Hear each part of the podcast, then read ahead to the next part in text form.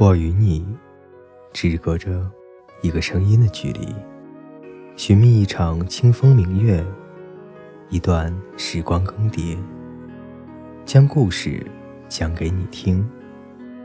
我是风夕，我在这里等你。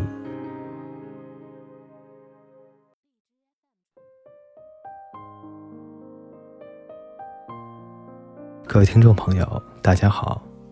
今天呢，为大家带来的故事是《世上最深情的流露》，作者邓莹雪。长途客车在暮色袭来的盘山公路上穿行，我在颠簸中朦胧睡去。突然，一阵刺耳的刹车音把我从睡梦中惊醒。我还没有明白发生了什么，车子就剧烈的晃动，将我向右边甩去。在乘客此起彼伏的惊叫声中，汽车像脱缰的野马，被骤然勒住了缰绳，几番左右冲撞，才终于停了下来。大家别乱动，驾驶员脸色苍白，结结巴巴地说道：“刚才差点和逆行的轿车撞上，现在避让过去了，不过车子卡在了山边。”大家千万别乱动！我现在就打电话求助。我瞄向窗外，顿时吸了一口凉气。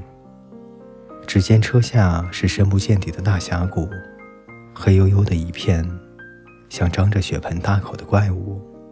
毫无疑问，此时大巴车前面悬空，只有后面的轮子死死地咬着崖边，命悬一线。当我屏住呼吸，瑟瑟发抖，我旁边的那个陌生男子低声安慰说：“别怕，沉住气，会有人救我们的。”我看向他，点点头。只见他脸色铁青，紧闭的双唇好似也在哆嗦。看来他和我一样的惊慌。司机缩在座位上，拨通报警电话，然后又不停地叮嘱。千万别动，很快就有人来救援。空气紧张的让人窒息，有小孩和女人悄悄的哭泣。我紧闭双眼，不知下一秒会发生什么，脑中闪出千万个尘世未了的念头。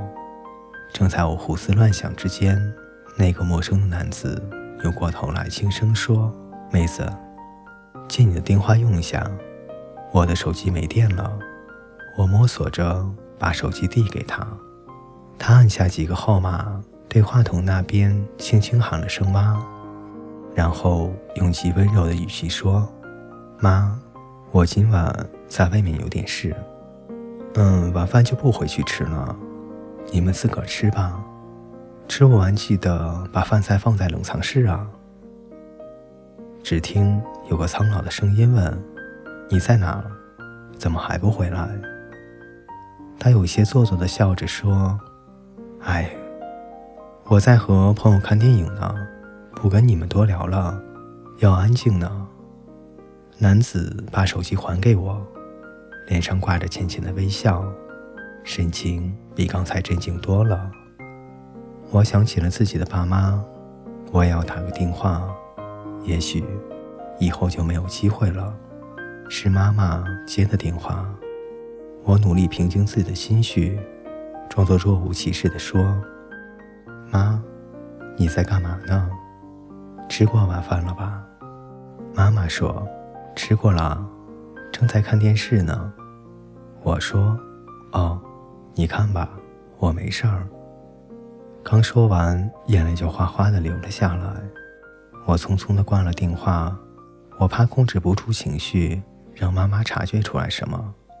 尽管我多想再说一会儿话。